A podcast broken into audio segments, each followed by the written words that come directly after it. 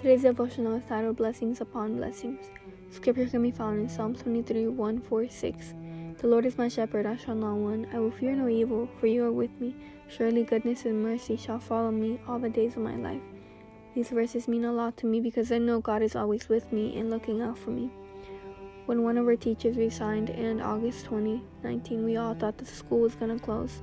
So we prayed and prayed, and then Miss Smith offered to come out of retirement to teach us. I feel God has really blessed me by having her as my teacher. Also, the Lord has blessed me with two wonderful grandparents, Nana and Pop.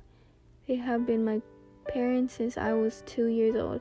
Since the time I started living with them, Nana has taught me about the Bible. This is why I am in a Christian school. From the time I was four, I've wanted to be a pastor. The Bible is so interesting, and I feel that everybody should know about God and His protection over us.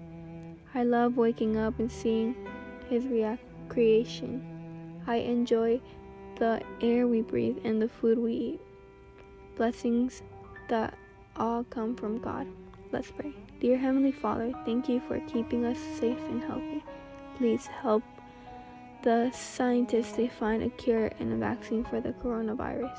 Please help the people who have the virus and their relatives.